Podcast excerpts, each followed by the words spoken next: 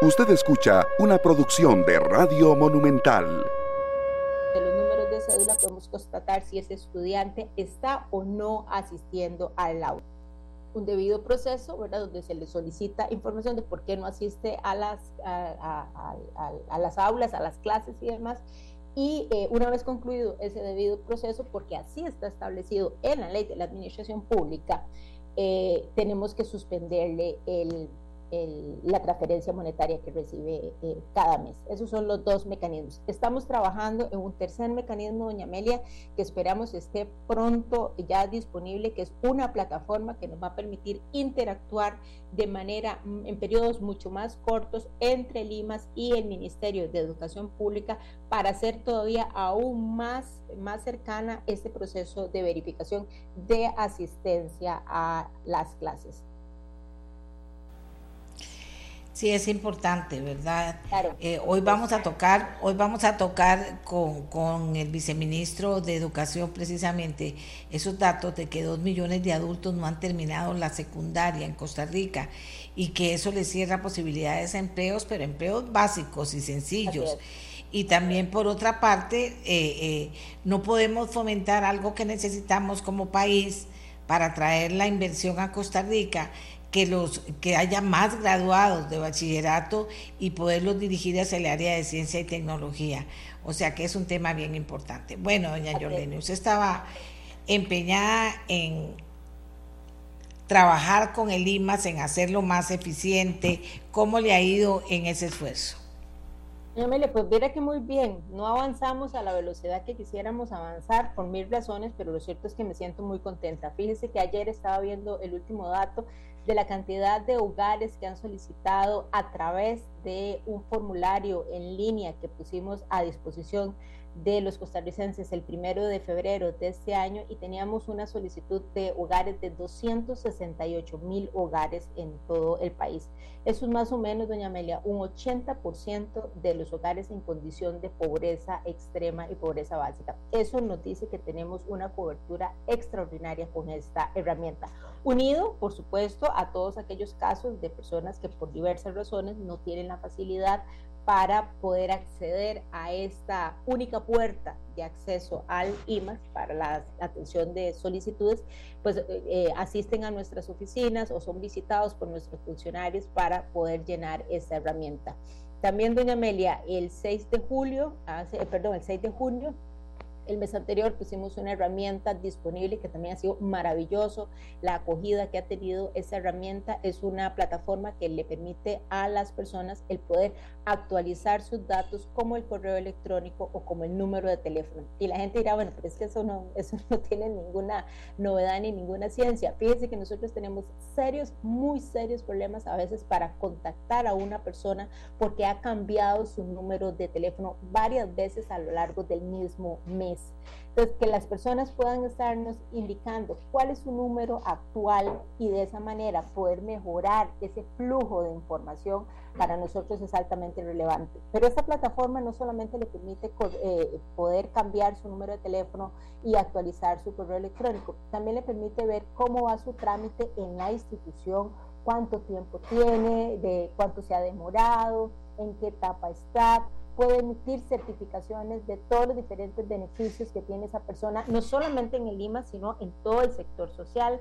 También las personas a través de esta plataforma pueden tener la información de cuándo es su cita para ser atendidos en la institución, en qué oficina le corresponde su cita, a qué horas van a tener disponible su cita. Y, bueno, todo esto lo hemos logrado pegar con otra herramienta poderosísima que tenemos en el país que se llama el CINERUE y esto nos permite entonces tener una mayor certeza de que los recursos que el Estado destina para la protección social y la promoción social de los hogares más necesitados de este país le llegue efectivamente a esos hogares.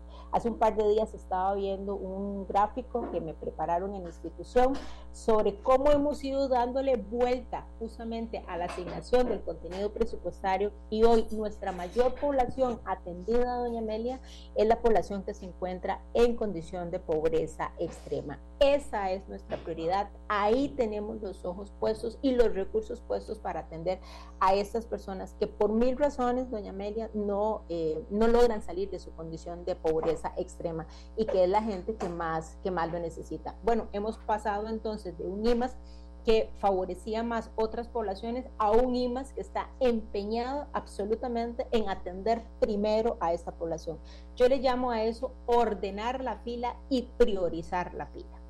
Este esfuerzo de ordenar la fila y priorizar la fila empieza a dar resultados porque en cada uno de los diferentes programas que la institución eh, implementa, a lo largo del año, ahí está puesto nuestro énfasis.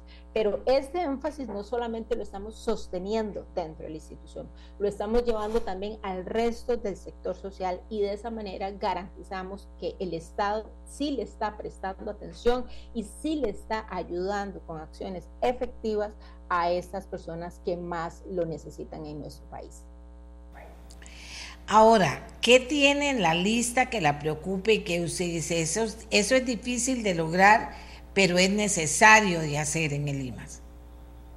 Doña Amelia, ¿qué, ¿qué, nos preocupa? Bueno, nos preocupa el que tenemos un sistema de protección social que cada vez tiene más presión y más presión. Y cuando hablo de un sistema de protección social, es este sistema que el Estado debe procurar a todas, de todas las formas, tenerlo ahí con contenido presupuestario, pero también con acciones que le permitan entonces atender a todas las personas que por una u otra razón el Estado las tiene en el hombro, por así decirlo, en sus espaldas.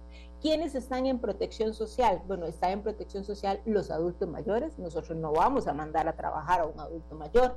Están en protección social todos los menores de edad. No vamos a mandarlos a trabajar a estos menores de edad. Vamos a procurar que sigan en las aulas o que se inserten nuevamente en las aulas.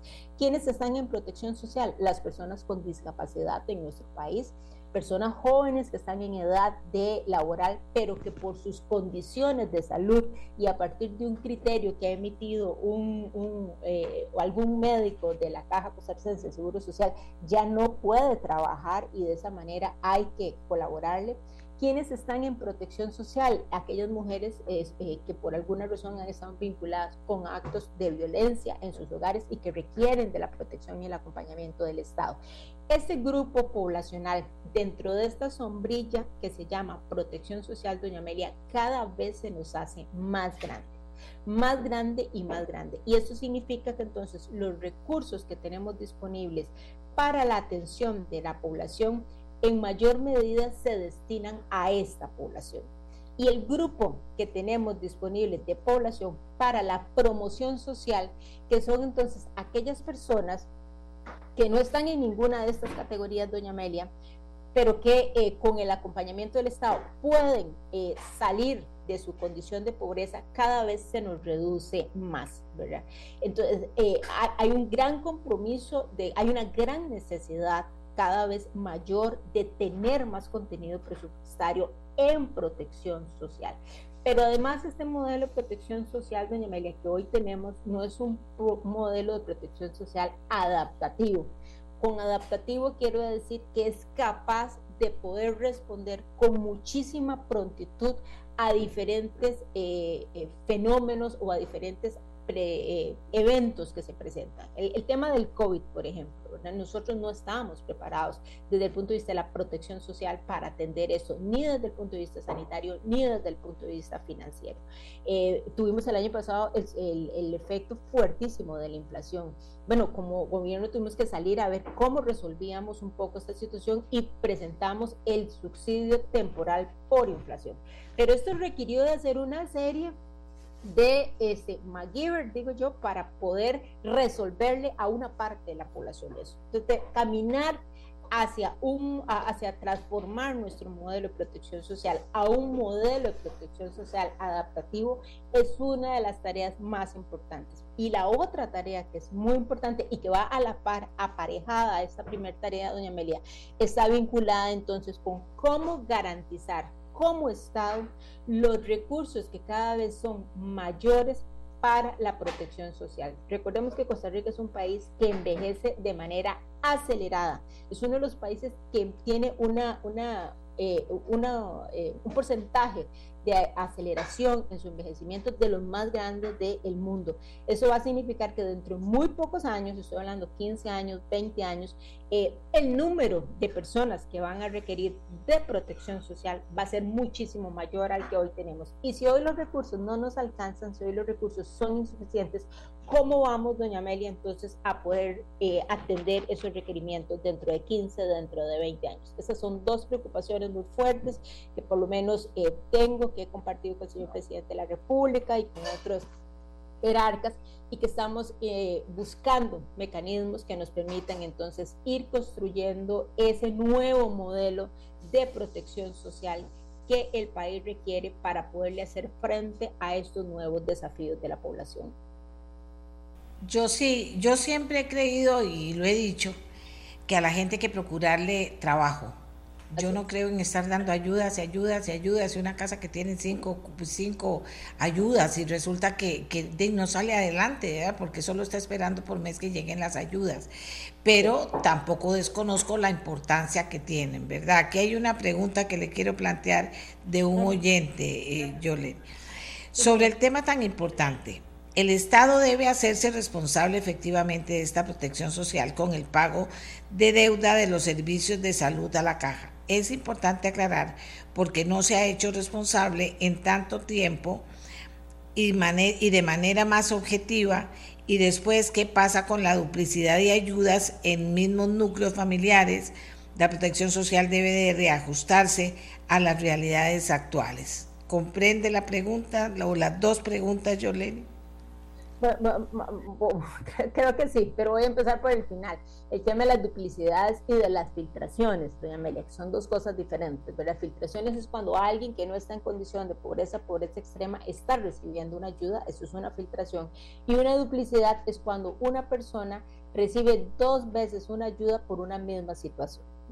Efectivamente, nosotros nos hemos dado cuenta a través de la información que tenemos en el CINERUE, que cargamos las diferentes instituciones del sector social eh, todos los meses a, esta gran base de datos, que tenemos personas que están, eh, que, tenemos, que, que tienen duplicados beneficios y que tenemos filtraciones.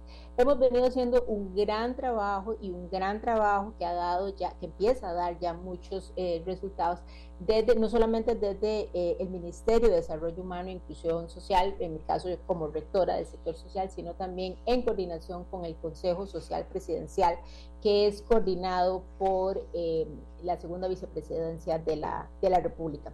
Hemos hecho un gran esfuerzo, doña Amelia, y le digo que es un gran esfuerzo el lograr que las instituciones del sector social tengan que incorporar la información de los beneficiarios y de las beneficiarias en el CINERUE, porque esto nos permite tener una trazabilidad de las ayudas que está recibiendo cada persona. Entonces, ya aquella novela de que, mire, es que a mí nadie me ayuda, ¿verdad? Lo que hacemos es constatar si efectivamente eso es correcto y ahí podemos ver si efectivamente nadie le ayuda a esa persona o si esa persona está recibiendo algún tipo de beneficio. Entonces, estamos haciendo modificaciones de decretos en algunos casos en otros casos estamos trabajando un proyecto, eh, reformas a proyectos de ley, porque son beneficios o programas que son creados a través de ley para modificarlos. Necesitamos entonces modificar la ley otros los estamos haciendo a través de modificaciones reglamentarias, lo que lo permite, pero en términos generales ya tenemos identificadas esas duplicidades, tenemos identificadas esas eh, filtraciones, tenemos identificados los mecanismos para poder revertir esta situación y ya estamos justamente trabajando en las modificaciones eh, a nivel de reglamento en las modificaciones a nivel de decretos y nos quedan pendientes las modificaciones a través de proyectos de, de ley. Eso con el tema de las duplicidades.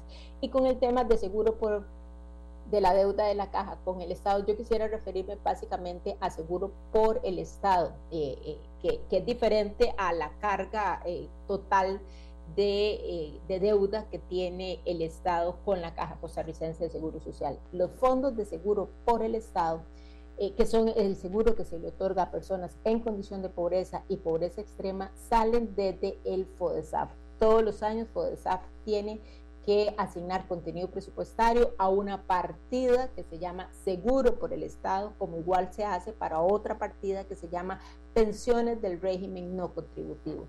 Y de esta manera, entonces, eh, desde FODESAP se cancela la deuda de seguro por el Estado a la Caja Costarricense de Seguro Social.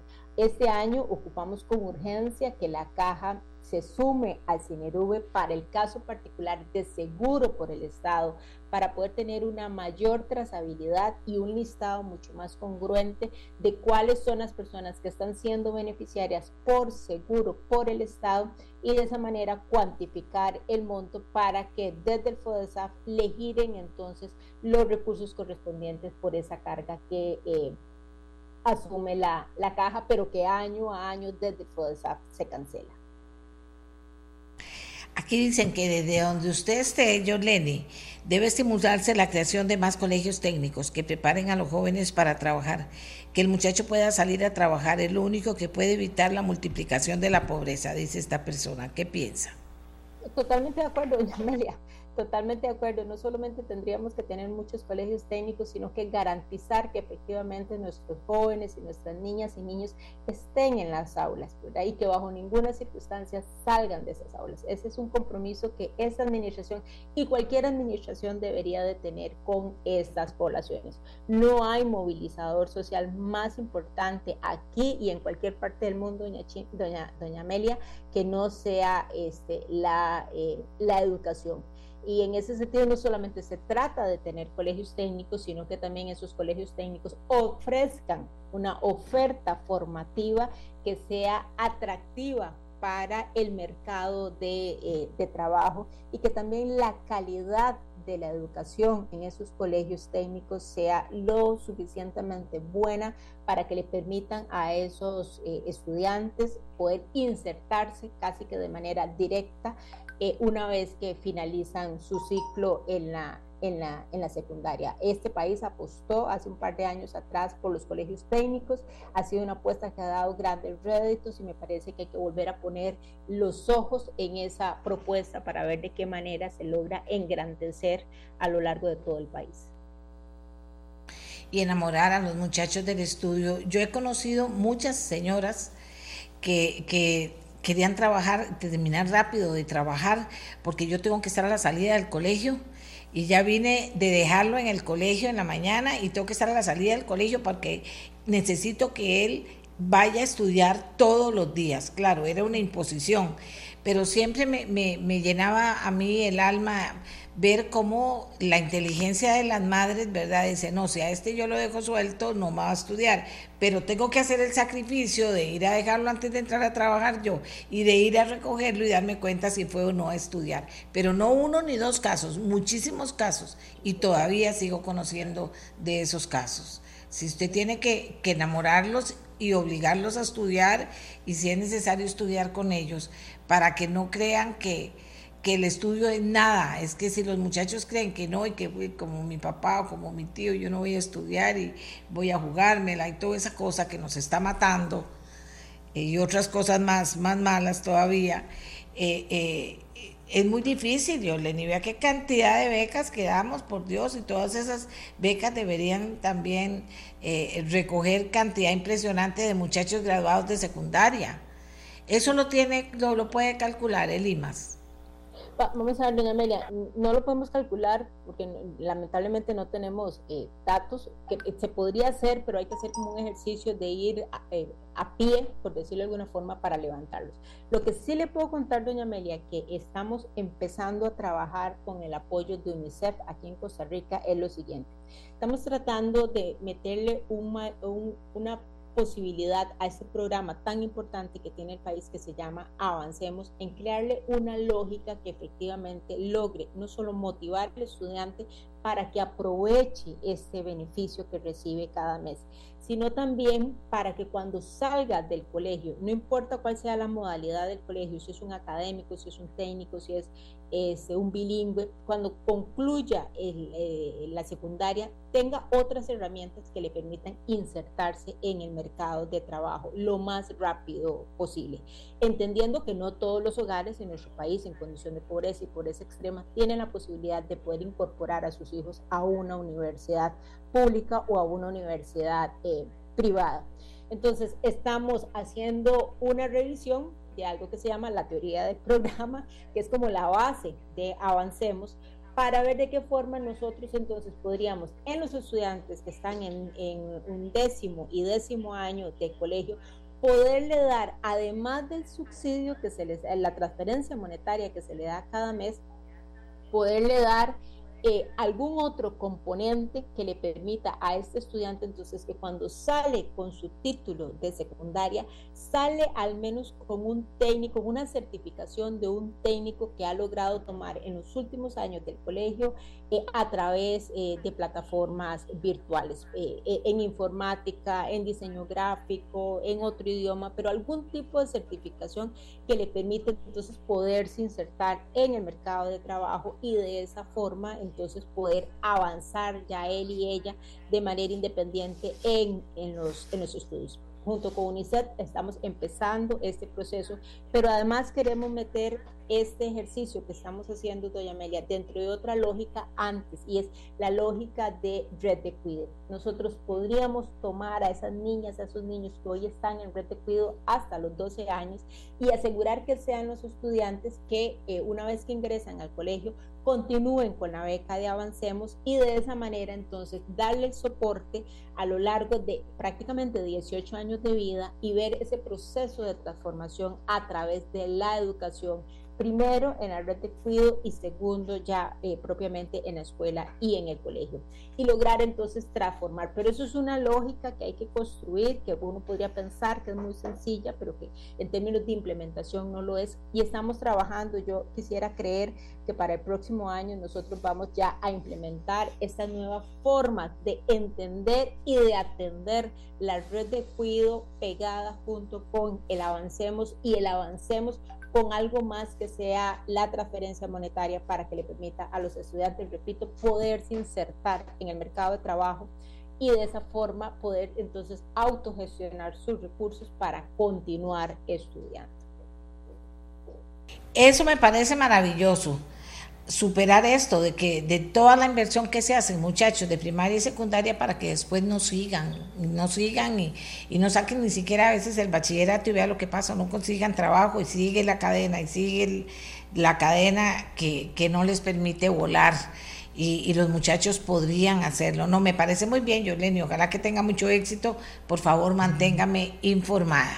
Muchas gracias por habernos acompañado. Doña Amelia, y yo quiero agradecerle muchísimo a UNICEF que ha tomado esta propuesta que le hemos hecho y que nos ha venido y que nos está acompañando en esa nueva este, dimensionamiento de la red de cuido y de este, el programa Avancemos. Esto llegará a la Asamblea Legislativa porque requiere de cambios a partir de la, la ley y espero que podamos tener la capacidad de explicarle muy bien a los señores y a las señoras diputadas para que eh, acojan esta propuesta y se puedan hacer ese tipo de modificaciones. Muchas gracias a Yoleni León, presidenta ejecutiva de Limas y ministra de Desarrollo Humano. Ahora sí, hagamos una pausa porque como siempre les digo, nuestros anunciantes son también importantes para nosotros porque creen en el trabajo que hacemos, fortalecen el trabajo que hacemos en los temas que analizamos, en las en, en esa intención de buscar personas que nos enseñen a todos a tener una mejor calidad de vida y a tener también una opinión mucho más respetuosa y conocedora para poder arreglar las cosas que no están bien en el país. Los escuchamos y cuando regresemos, el director del organismo de investigación judicial, OIJ, estará con nosotros. La mía, la suya, la de todos y todas. Amigas y amigos, el tema de la seguridad está siempre presente en la preocupación de ustedes y mía, por supuesto. Tiene muchas facetas y situaciones que atender. Bueno, hoy vamos a comenzar atendiendo una de ellas, el tema de los secuestros que han ocurrido en nuestro país, de la atención que le ha dado el IJ, del perfil con que se ha manejado también esa información y aterrizamos en algo muy concreto, los operativos del día de hoy del organismo de investigación judicial relacionado con los dos últimos eh, secuestros que han ocurrido en nuestro país. Le doy la palabra a don Randall Zúñiga, director del organismo de investigación judicial para que nos cuente, don Randall. Buenos días. Así es, muy buenos días, doña Amelia. Un saludo a usted y a toda su estimable audiencia. Efectivamente, el día de hoy, la unidad de secuestro de la sección de delitos varios del organismo de investigación judicial realizó un total de nueve allanamientos en diferentes lugares del país que condujo a la detención de 11 personas que se vinculan como sospechosas de los delitos de secuestro, tanto en un caso que, sucedió recientemente contra una persona de apellido Gurdián el pasado martes, hace siete días, y este, también contra una persona de apellido Angulo en el mes de enero, creo que fue el 6 de enero aproximadamente. Estas personas han venido eh, realizando este tipo de actividad criminal y nosotros por dicha ya llevamos bastante avanzado el primer caso de secuestro en contra de esta persona apellido Angulo que yo le refería. Y cuando sucede este segundo secuestro pues teníamos muchos elementos a favor para poder identificar al grupo, para poder ubicarlos, para hacer los rastreos, seguimientos, todas las técnicas policiales que nosotros utilizamos en este tipo de casos.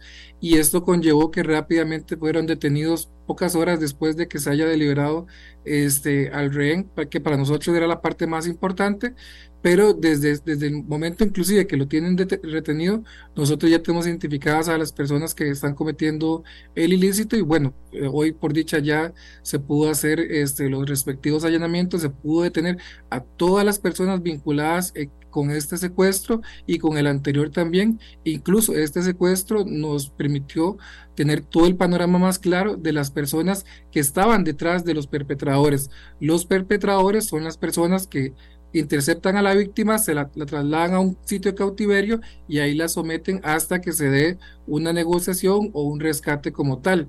Eh, este último secuestro nos permitió identificar no solo personas que ya las teníamos ubicadas en el secuestro anterior, sino también poder completar toda la, eh, los involucrados en, en, la parte de logística, en la parte de, este, de la parte intelectual y también en la parte de cambio de moneda, de criptomonedas hacia lo que es este dinero en efectivo. Entonces, eh, consideramos que fue bastante efectivo. Algo importante siempre hay que destacar, el organismo de investigación judicial durante muchos años ha sido muy efectivo en el tema de los secuestros. Si aquí no existe una industria del secuestro como existe en otros países, es gracias a la labor de las, de las compañeras y compañeras que laboran en, esta noble institución y que durante muchos años le han cerrado las puertas a cualquier intento de que se pueda zonificar en este país la industria del secuestro. Estamos muy contentos por ello y este, ahora lo que continúa es poder intentar eh, identificar si existe algún vínculo eh, de alguna persona que haya facilitado información para que sean estas dos personas secuestradas como tal, pero eh, se ha podido recuperar algunos dineros en efectivo, se ha podido decomisar equipo y también este, artículos que han comprado en estos días este grupo criminal. Y bueno, este, en realidad toda la operación resultó un éxito, salió como se planificó, no hubo ningún sobresalto y por dicha ya estamos este, cerrando en buena medida este capítulo de estos dos secuestros que de alguna forma también puso la atención de la población, de la ciudadanía, porque es un tema de verdad bastante gravoso. Don Randall, en, en ambos casos se pagó el rescate y luego en ambos casos se recuperó el, el pago hecho. Ok, muy bien, vamos a ver. En ambos casos se, se, hace un pago en moneda, en criptomonedas o en bitcoins. En estos casos, este, cuando, cuando, sea, cuando se paga, pues ya es muy difícil poder recuperar el dinero. Nosotros lo que hacemos es toda la trazabilidad, identificamos a las personas que están detrás de esto. Yo, yo sí quisiera apuntar y dejar muy claro que el hecho de que se utilice bitcoins, criptomonedas o cualquier otra moneda virtual este, no significa que la persona va a quedar en, el anonimato. De pronto, entre dos personas privadas o particulares, no sepan quién es la que está desde otro lado. Pero para la policía existen herramientas que, que las hemos utilizado no solamente en estos dos secuestros, sino también en otros secuestros por ejemplo, le puedo mencionar el caso de un estadounidense fallecido de apellido Creighton, que las personas que este, lo mataron y, se hizo un pago, un rescate en, moneda virtual, pues fueron identificados, estaban en España, se trajeron a Costa Rica y se les condenó a 500 años de prisión en conjunto. Entonces, sí es muy importante indicar, independientemente sea dinero efectivo o dinero en bitcoins, nosotros siempre podemos llegarle a las personas que están este, detrás de estos ilícitos. En este caso en particular, como los, allanamientos están todavía en proceso, yo le puedo decir a usted que hemos encontrado varias cantidades de dinero importantes, tanto en colones como en dólares, este, de alguna de las personas que están vinculadas como cabecillas de la organización e inclusive podemos encontrar billeteras frías, que la billetera fría, por así decirlo, es como una llave USB donde se guarda este, la información de la transacción de las criptomonedas, tendríamos que abrir estas billeteras frías para poder saber si hay más dinero en, estas, este, eh, en esos dispositivos pero de lo que hemos podido realizar hasta ahorita, sí hemos encontrado bastante dinero en efectivo y también en dólares. Ahorita tendríamos que terminar el recuento de la contabilización para darles un dato más exacto, pero dentro de las comunicaciones que tenemos a lo interno, sí se ha podido recuperar parte del botín que se pagó por el rescate de por lo menos del último empresario, que en este caso es de apellido Gurdián. Eh, eh, vamos a ver, eh, varias preguntas sin querer interferir, por supuesto, en la investigación ni en lo que usted nos está informando. Le agradezco mucho que lo esté haciendo. en ambos casos, bueno, mejor de esa la dejo después. De ahora en particular nos interesa saber que usted habla de estos dos casos pero que hay otros casos también en los que ustedes han intervenido y han logrado resultados o han logrado liberar a la persona cautiva. ¿Cómo ha estado eso? ¿Ha sido solo estos dos secuestros o hay más material que usted nos puede contar relativo a intervención del OIJ en otros secuestros? Bueno, como le decía, en el caso del, empresario Creighton, este, se pudo identificar, el grupo criminal se excede en la fuerza, lo, lo mata, aún así, a pesar de que está fallecido, siguen pidiendo este dinero en, criptomonedas, la familia les, les paga unas cuantas, estas personas este, toman el dinero y salen del país, se van a radicar a España, y hasta allá los ubicamos. Como le digo, nosotros hemos sido siempre muy efectivos en el tema de secuestro, sea con criptomoneda o sea con dinero en efectivo. Eh, este grupo en particular que, que desarticulamos el día de hoy ya estaban preparando un tercer secuestro para financiarse ellos mismos. Entonces, nótese que, que la voracidad que tenía este grupo criminal era bastante fuerte. No habían terminado ya de, de liberar a la víctima ya estaban planeando un siguiente secuestro, que evidentemente les toma tiempo. Mm, secuestrar a una persona no simplemente agarrarla y, y tomarla y llevársela, tienen que hacer una inteligencia, tienen que determinar si, si posee algún tipo de dinero en cuentas, etcétera. Entonces, este, de, perfectamente, si tenían en mente algún otro secuestro, pues les llevaría algunos meses poder ejecutarlo, pero ya estaban con esa clara intención de poder hacerlo. Para contestarle puntualmente, tenemos estos dos secuestros de, de, la persona de apellido eh, Angulo y de la persona de apellido Gurdian, más otro de, de, una persona de apellido Creighton y otro que sucedió también en Orotina en que se pidieron este, pagos este, con, con bitcoins en su momento, pero este, las investigaciones ya se realizaron y por dicha, este, pues ya estamos con una resolución positiva en estos últimos dos casos también. Ahora, ¿son delincuentes comunes los, los detenidos?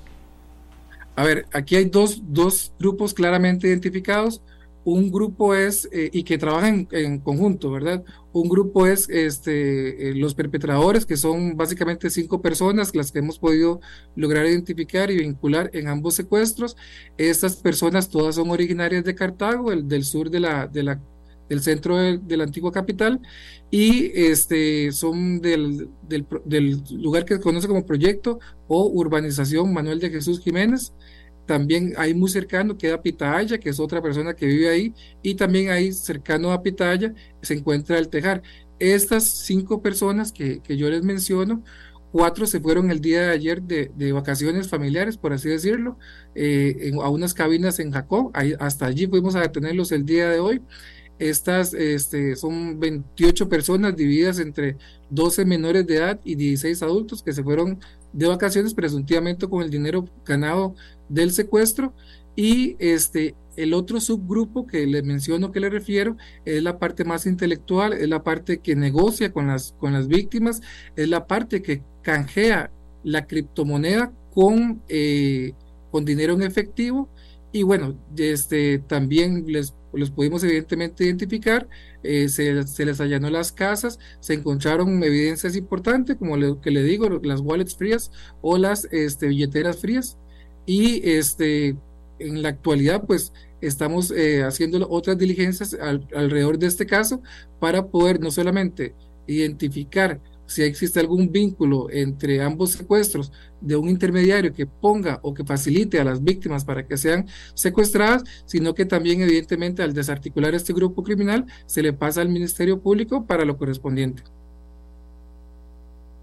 En casas en las que jamás se imaginaría uno lo que estaba pasando, ¿estoy equivocada en eso o es correcto?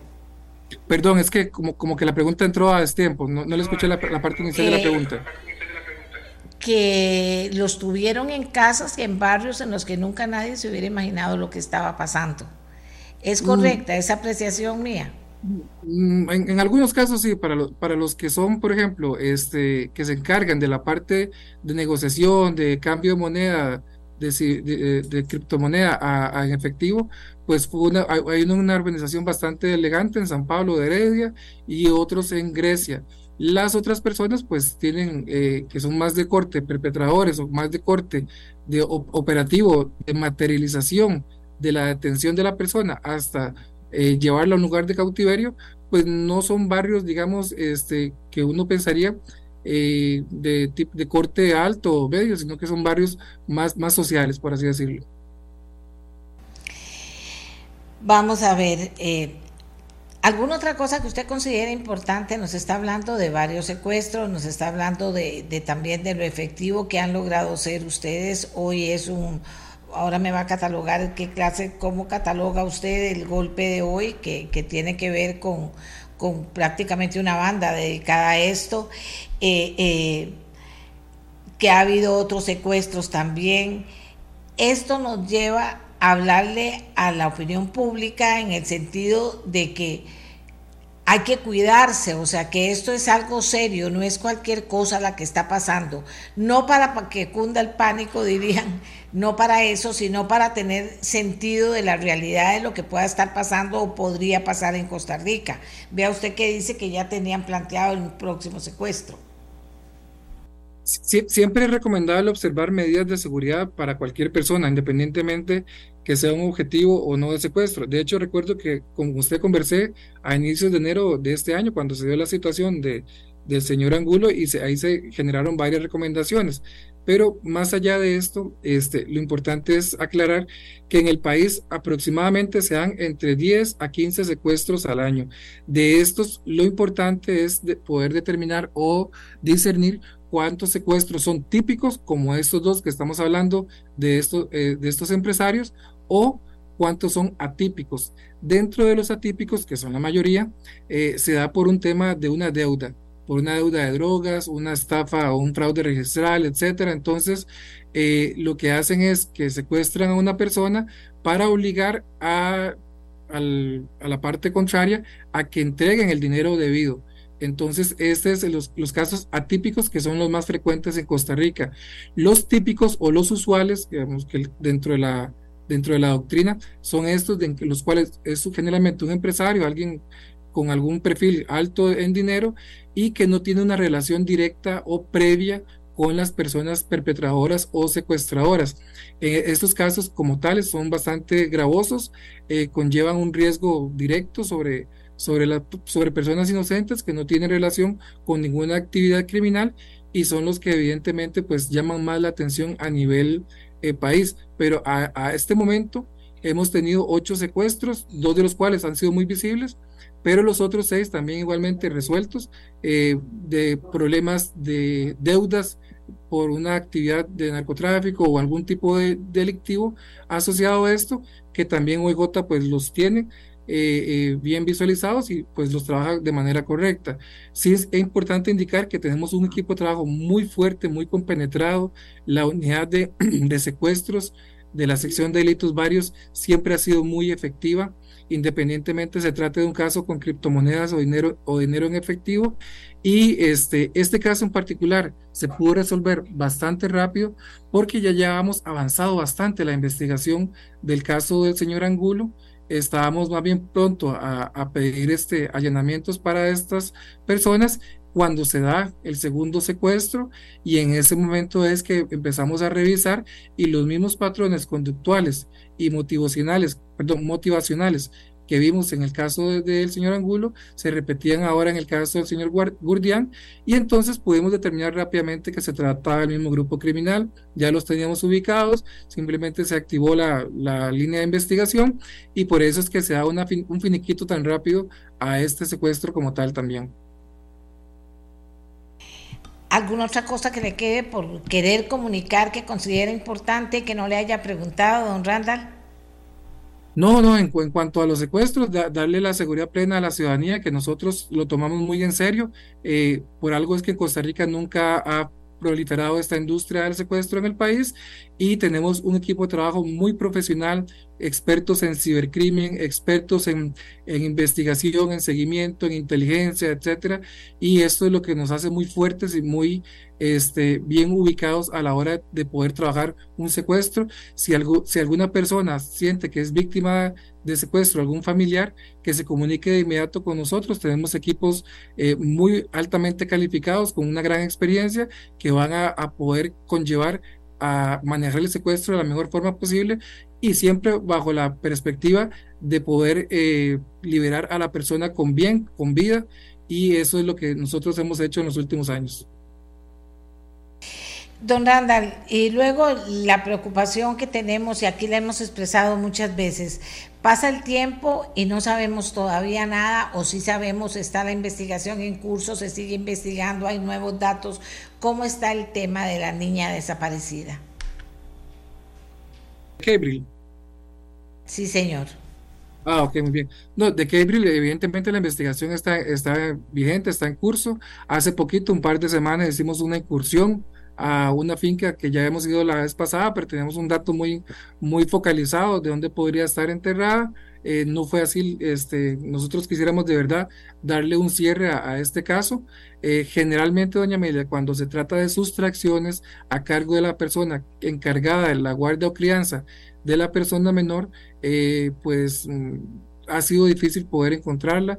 Recuerdo el caso de una niña, este, también en el año 2017, que el, un familiar de ella se la llevó y nunca más la pudimos encontrar.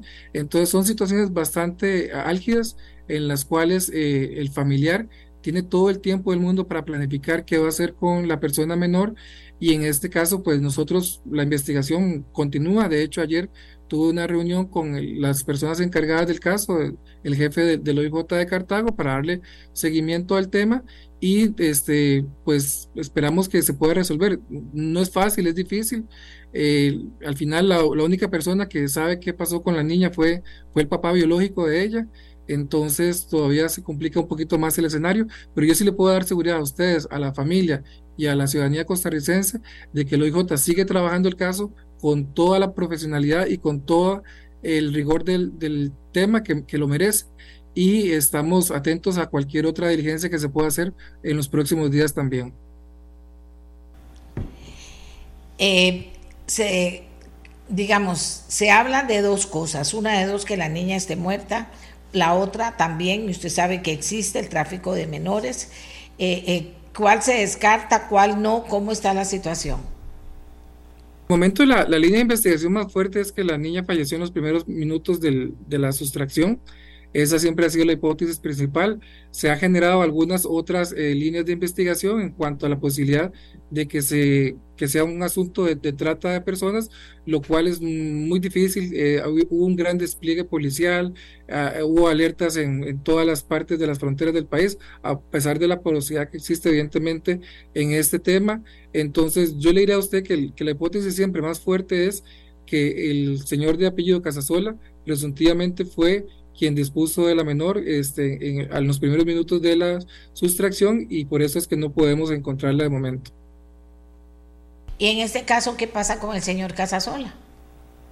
En este caso, bueno, él evidentemente ya está detenido. Eh, por dicha, hace unos años hubo un cambio importante en la legislación costarricense porque cuando alguien sustraía a un menor y la persona no aparecía, la pena era casi era era irrisoria, de cuatro años de prisión. Hubo un cambio producto de la menor esta que yo le comentaba, que en el año 2017 fue sustraída por un familiar y entonces la pena se aumentó a hasta 20 o 25 años si no aparece la, la persona menor eh, durante los primeros tres días y aún con mucha más razón si se trata del padre biológico o de algún guardián o de alguien que tenga una relación de confianza entre la persona menor de edad y eh, la persona mayor de edad. Entonces, esta persona no solamente se expone a esos 20, 25 años de prisión por haber sustraído a su propia hija y, y no aparece, evidentemente, no solo eso, sino también se expone a los delitos de violación sexual por haber tenido acceso carnal con la niña, este, eh, bueno, de, calidad ya conocida, y producto de eso se genera una, una bebé que él es el papá biológico de la misma. Bueno, le agradezco mucho también por este lado, don Randall. ¿Y siguen los, los crímenes y los ajusticiamientos? ¿Qué hacemos? ¿Cómo, ¿Cuántos llevamos ya? Vea, el día de ayer llevamos 443 homicidios, el, semestre lo, finalizamos en 441. Hay una desaceleración en los homicidios, pero siempre vamos a pasar muy probablemente el, el techo de 800 homicidios, ubicándose aproximadamente entre 840 y 850 homicidios al finalizar el año. Aquí sí es importante indicar que buena parte de esa desaceleración que ha habido es este en producto por las acciones policiales que hemos realizado. Si me permite la expresión coloquial, le hemos metido el acelerador hasta el fondo en diferentes investigaciones que hemos tenido abiertas en el tema de homicidio y este hemos, si ustedes ven las noticias, evidentemente, claro que ustedes lo hacen, eh, hemos eh, detenido casi que todos los días a una persona vinculada con, con un delito asociado a homicidio. Al tener tantas personas ya ahora sí en prisión, pues tiene que bajar un poquito la, la la curva ascendente que teníamos y también, por supuesto, la labor que está realizando Fuerza Pública y OIJ de contención, por ejemplo, en Limón, ha tenido resultados sumamente exitosos. Eh, se ha podido disminuir la cantidad increciendo que había de homicidios en esa región y de alguna otra forma también se ha visto reflejado como una difusión de resultados en otros lugares como eh, en otras provincias del país, teniendo claridad meridiana de que en Punta Arenas y en Guanacaste existe una gran preocupación por cuanto este, los homicidios siempre siguen en aumento en estas provincias y se podría trasladar el fenómeno ya no solamente del limón, sino ubicarse y radicarse en Punta Arenas y aún con mayor preocupación porque no era lo usual en Guanacaste, que en años anteriores tenía 20 homicidios al año, este año podría cerrar perfectamente entre 80 y 90 homicidios, que es la cantidad que cerró la provincia de Punta Arenas el año pasado. Entonces, no es un tema menor. Nosotros siempre estamos eh, eh, efectuando diferentes operativos policiales para dar con las personas involucradas en estos casos, pero como se lo dije hace seis meses prácticamente, eh, existen varias amarras. Esto es un, un tigre suelto contra una presa amarrada, porque burros definitivamente no somos, y este, requerimos de algún tipo de, ayuda del, Ejecutivo, de la Asamblea Legislativa, que puedan quitarnos las, amarras de, la regla fiscal, eso que nos impide que aunque una organización nos quiera donar un millón, tres millones de dólares, les tenemos que decir que no, porque ilógicamente no podemos gastar más de lo que tenemos presupuestado, aunque venga regalado de otras organizaciones o aunque se le haya decomisado al narcotráfico o al crimen organizado. Entonces, eso es importante. Hay un expediente del 23.330 que requerimos que se pueda este, prontamente ver en la Asamblea Legislativa y hay otro también, el 22.834, que es un dinero ocioso que está allí, que son más de 22 millones de dólares, que a la Policía Judicial le correspondería un 40% de esto por un tema de capitales emergentes y que evidentemente requerimos para poder trabajar mejor. Entonces, eh, no solamente es la policía la que tiene que responder al tema, sino también hay una parte de institucionalidad que le corresponde una tarea bastante importante de quitarles estas amarras, no solo al OIJ, al Ministerio Público y también a los cuerpos policiales administrativos del país. Vamos a volver a conversar con los diputados sobre el tema. Muchísimas gracias, don Randall, por su participación en el programa y por supuesto no podemos dejar de decirlo, un buen trabajo, ¿verdad? Buen trabajo suyo y de, y de la unidad de secuestros de, del organismo de investigación judicial. Muchas gracias, muy amable. Y volvemos con el Ministerio de Educación Pública. Vamos a hablar con el viceministro de Planificación Institucional y Coordinación Regional. Ya regresamos. Miren lo que me están informando. La sala cuarta condena a la Universidad de Costa Rica por denegar información, pero es una realidad. Ahora sí, según datos del Ministerio de Educación Pública, dos millones de adultos no han terminado la secundaria. Una consecuencia directa es que si usted no tiene el bachillerato en este momento, pues pierde la oportunidad de acceder a la mayoría de puestos de trabajo por básicos o sencillos que sean. Y otra consecuencia es que la OCDE dice que peligra la atracción de inversión a Costa Rica por pocos graduados en ciencia y tecnología. Tenemos mucho trabajo por delante, pero ¿cómo lo ve el viceministro de Planificación Institucional y Coordinación Regional, Leonardo Sánchez Hernández, para que nos cuente qué están haciendo por tratar de superar esta situación eh, de que yo considero difícil para el país y necesaria, por supuesto, para muchas cosas, entre ellas para ayudar con la calidad de empleo en Costa Rica? Don Leonardo, cuéntenos. Muchas gracias por la invitación, doña Amelia. Un placer estar acá. A mí me gustaría empezar diciendo que tal vez ese dato es menor, pero no es así, ¿verdad? Eh, la población de 15 años y más que lamentablemente no ha concluido secundaria ronda los 2,5 millones de personas y este, los mayores de 20 años 2,2 eh, millones de personas.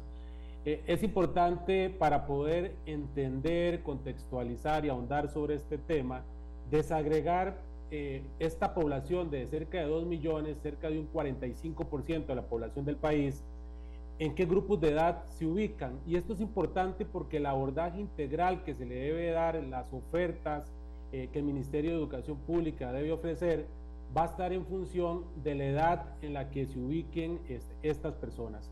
Y aquí es importante mencionar que eh, de 20 a 30 años son cerca de 264 mil personas que este, no han concluido la secundaria y ya tienen edad para haberla concluido. Eso representa cerca de un 12%. Eh, luego de 30 a 50 años hay 775 mil personas que no han concluido secundaria y representan un 35%. Aquí se agrupa la mayor cantidad de personas.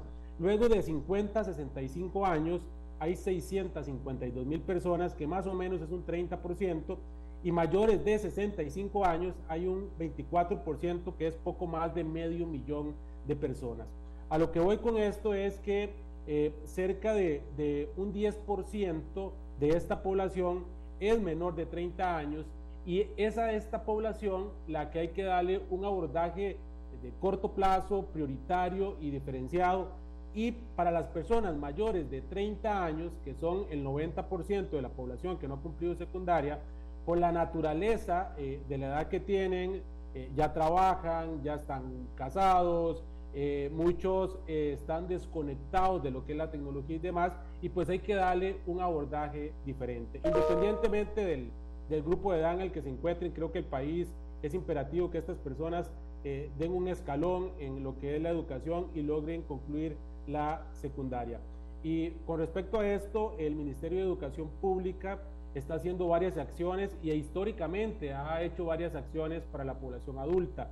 Actualmente se cuentan, eh, y escúchenlo bien, nueve eh, ofertas educativas, ocho ofertas educativas que ya tienen años en el sistema educativo eh, y que van enfocadas a esa población adulta que no ha cumplido la secundaria por diferentes razones. Hay un primer grupo, doña Amelia, que son cerca de 78 mil estudiantes que ya terminaron la primaria, ya terminaron todos los cursos de secundaria y lo único que les falta es el examen de bachillerato. Son cerca de 78 mil personas que se tienen identificadas y que el Ministerio de Educación Pública eh, va a darles un abordaje eh, diferente porque en este caso particular solo les falta el examen de bachillerato. Pero bueno, voy a empezar a, discutir un poquito las ofertas que, ofrece el Ministerio de Educación Pública para esta población y una propuesta eh, nueva que traemos en conjunto con la Universidad Estatal a Distancia para eh, tener un impacto mayor. Lo primero es que cerca del 20% de nuestros estudiantes estudian en educación eh, para adultos, educación abierta, educación nocturna, y, y, es una población vulnerable y es una población a la cual el MEP eh, de cierta manera debe ponerle mayor énfasis porque es la población donde más exclusión educativa hay. El MEP cuenta actualmente con educación abierta, que es para personas que no han terminado primaria o no han terminado secundaria. Estas, estas personas tienen que estudiar de manera, eh, digamos que solas y luego presentar un examen. Los exámenes se, se presentan por materia y conforme los va pasando va aprobando. El MEP también cuenta con modalidades que son para personas mayores de 15 años, específicamente para personas que quedaron rezagadas en secundaria, son SINDEAS e IPEX. También tiene eh, los colegios nacionales de educación a distancia, que son para personas mayores a 18 años. Y tiene también las modalidades eh, que son tal vez las más comunes y que las personas más conocen, que son los liceos o colegios nocturnos, donde está más o menos el 18% de la población del país. Eh, también existen modalidades para personas en condición de discapacidad que se llaman CAIPAC y también tenemos escuelas nocturnas o aulas nocturnas donde personas aprenden a leer y a escribir. Eh, también es importante mencionar que desde hace algunos años para acá el Ministerio de Educación Pública cuenta con modalidades que llamamos educación para el trabajo y es eh, modalidades eh, para adultos nocturnas donde los estudiantes además de la malla curricular formal llevan una serie de cursos que podrían decirse que son similares a los que llevan en educación técnica, obviamente no con la misma magnitud, pero que tienen como objetivo que los estudiantes adultos eh, mayores de 18 años eh, logren tener una formación complementaria a lo que es eh, la educación formal. y precisamente dados estos datos tan altos, que lo cierto es que a pesar de tener estas ocho modalidades o estas ocho ofertas, no hemos logrado este, reducir significativamente la, en términos absolutos la cantidad de personas que no tienen bachillerato, es que el ministerio está planteando una nueva propuesta eh, que es una propuesta que se llama Bachillerato para la Empleabilidad. Este, este proyecto eh, que está por aprobación en el Consejo Superior de Educación eh, ya tiene casi un año de estarse trabajando, discutiendo entre el MEP y entre la UNED para que todas esas personas que de una u otra manera no han logrado concluir la secundaria por diferentes razones, tengan acá una opción diferente para poder concluir la secundaria. Diferente no solo por la metodología de enseñanza que va a ser virtual, que va a ser por módulos, eh, sino por el contenido. Ya no va a ser una metodología de, memoria donde el estudiante va y a través de un examen refleja lo que ha aprendido o ha memorizado, sino que es eh, por competencias, por proyectos, por trabajos. Eh, que valen cerca de un 50% y luego hacen un examen que vale el otro 50%, los estudiantes van pasando los módulos. Estas competencias eh, tienen que ver mucho partiendo del hecho de que muchas de estas personas eh, ya trabajan o ya sea formal o informalmente, parcial o totalmente, y ya han adquirido a lo largo de la vida una serie de competencias que se pueden traducir en conocimientos y habilidades que eh, mm, hay que acreditarlos. Y para eso es que el Ministerio y la UNED han estado trabajando en estos módulos, en este nuevo currículum que le permita a estas personas acceder a una educación secundaria eh, más contextualizada a lo que ellos ya han venido aprendiendo en la vida, en el trabajo y demás, con el objetivo de que logren alcanzar ese y que efectivamente, como usted bien lo mencionaba, que lo menciona la OCDE, hace la diferencia para lo que es el, ascenso social dentro de este, nuestra, nuestra sociedad, porque eh, está más que demostrado que existe una fuerte correlación entre lo que es tener bachillerato y eh, incluirse en el mercado laboral con mejores empleos y por tanto disminuir eh, la pobreza.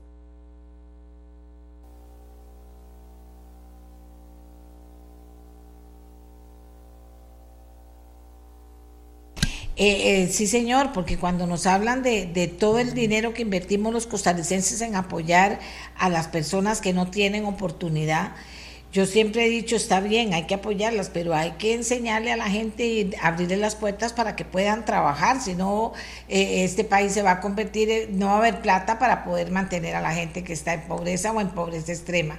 Y, y la educación salva eso, pero, pero ¿Cómo hacemos, señor viceministro, para que la gente sepa que hay todas estas cosas que usted me está diciendo, opcionales para que pueda sacar su bachillerato, para que lo vea cerca la posibilidad de sacar el bachillerato? ¿Cómo hacemos?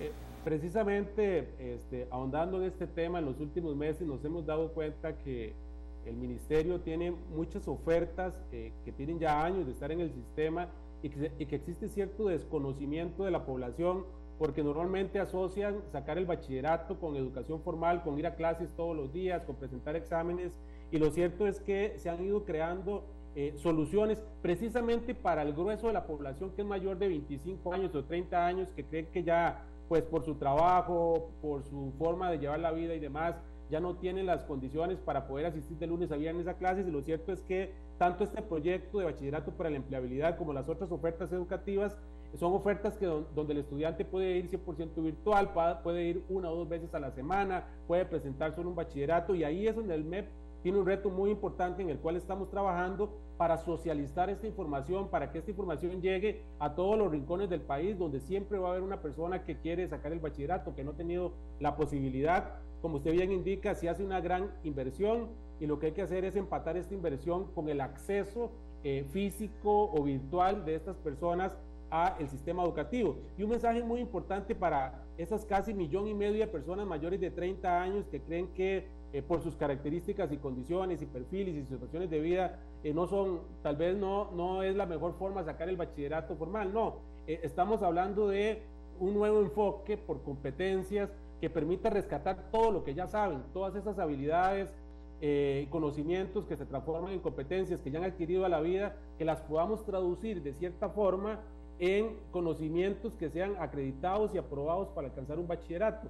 Por eso esta modalidad de bachillerato para la empleabilidad es tan importante que la podamos difundir, eh, que pueda llegar a conocimiento de muchas personas para que encuentren acá una forma diferente, particular, de poder eh, aprender, aprender haciendo, aprender a través de lo que ya han desarrollado a lo largo de su vida y obtener un título que no le genere esa barrera a la entrada al mercado laboral. Aquí nos dice una persona, vamos a ver, necesitamos criterios más realistas en el bachillerato. De nada les sirve a los jóvenes saber álgebra si lo que necesitan es saber computación y sobre todo alguna profesión que les permita trabajar lo más pronto posible. El examen de bachillerato, en especial en el área de matemáticas, es sumamente difícil. Lo dicen personas que siempre han sido buenos estudiantes. Debe revisarse el currículo de los colegios de secundaria para adecuarlo a las nuevas necesidades de los jóvenes y orientado a la empleabilidad, como indicó el señor viceministro. Esta persona se refiere a los jóvenes, pero también no podemos dejar de lado los no tan jóvenes y los grandes. Todos están incluidos en esta lista.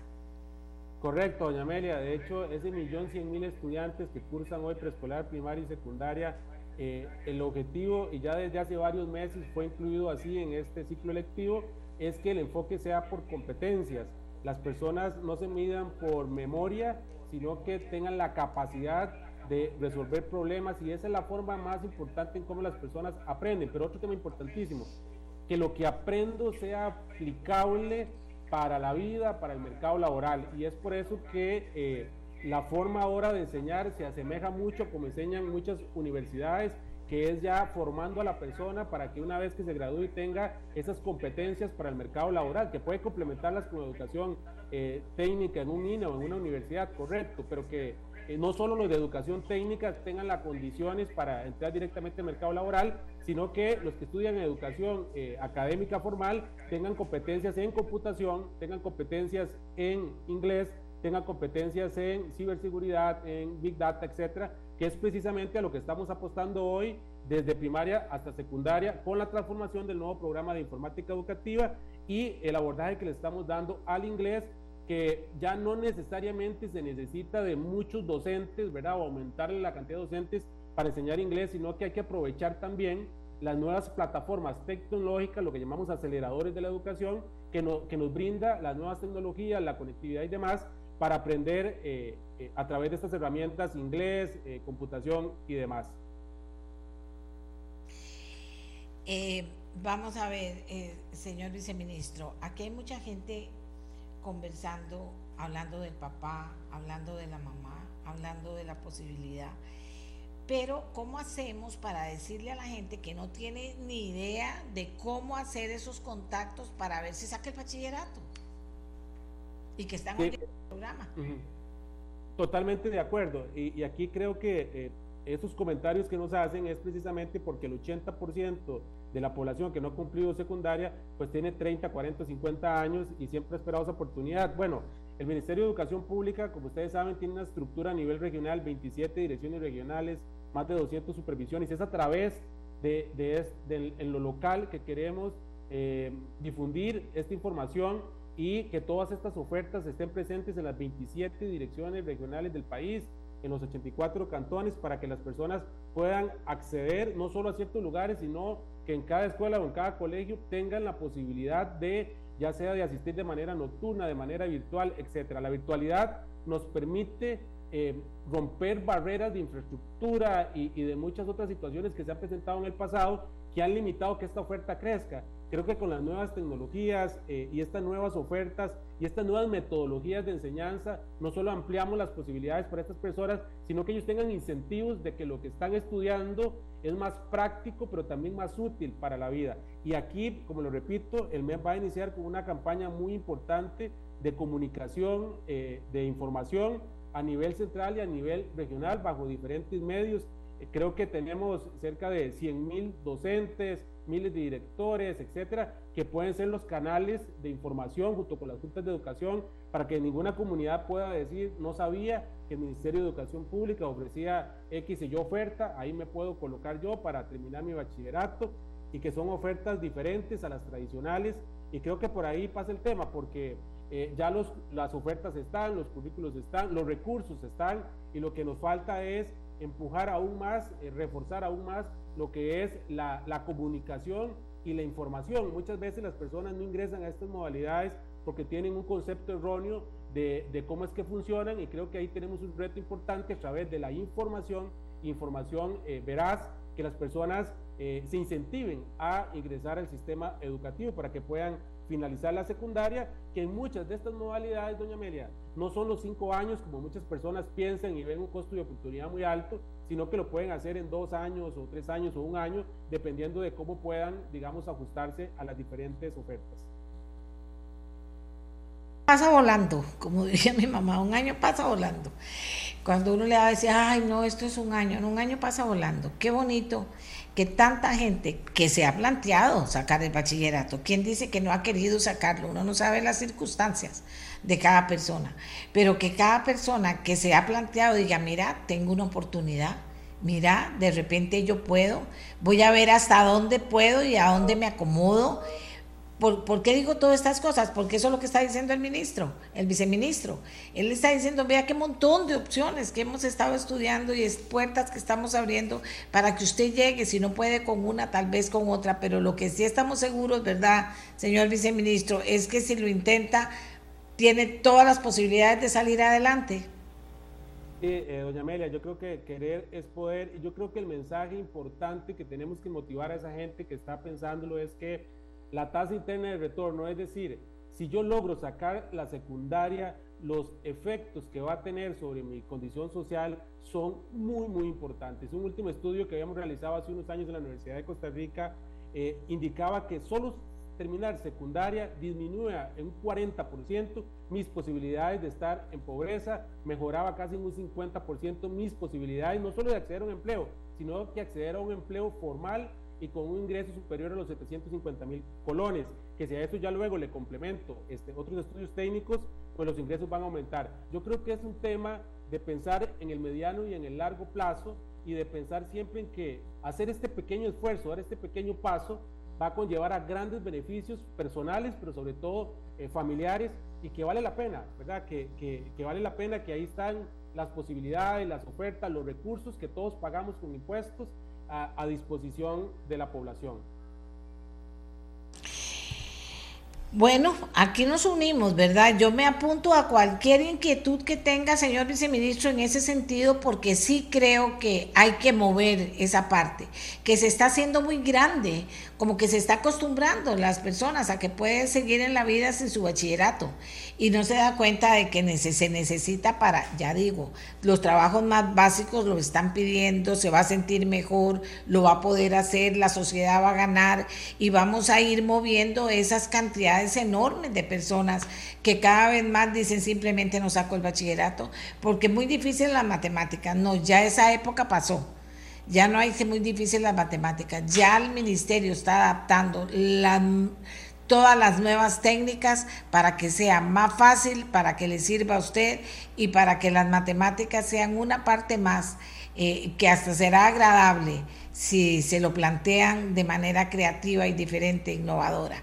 Así que yo me quedo muy preocupada con eso, señor viceministro, ¿cómo hacemos para mover a la gente? Pero tenemos que lograrlo. Tenemos un reto muy importante, yo creo que existen ya las condiciones, muchas veces los problemas se estanca porque no existen las condiciones. En este caso existen las condiciones, existe la oferta, existen los recursos y lo que tenemos que hacer es motivar a la población eh, que entienda la importancia que tiene de sacar la secundaria en lo personal, para la vida, para lo económico, para lo familiar y demás.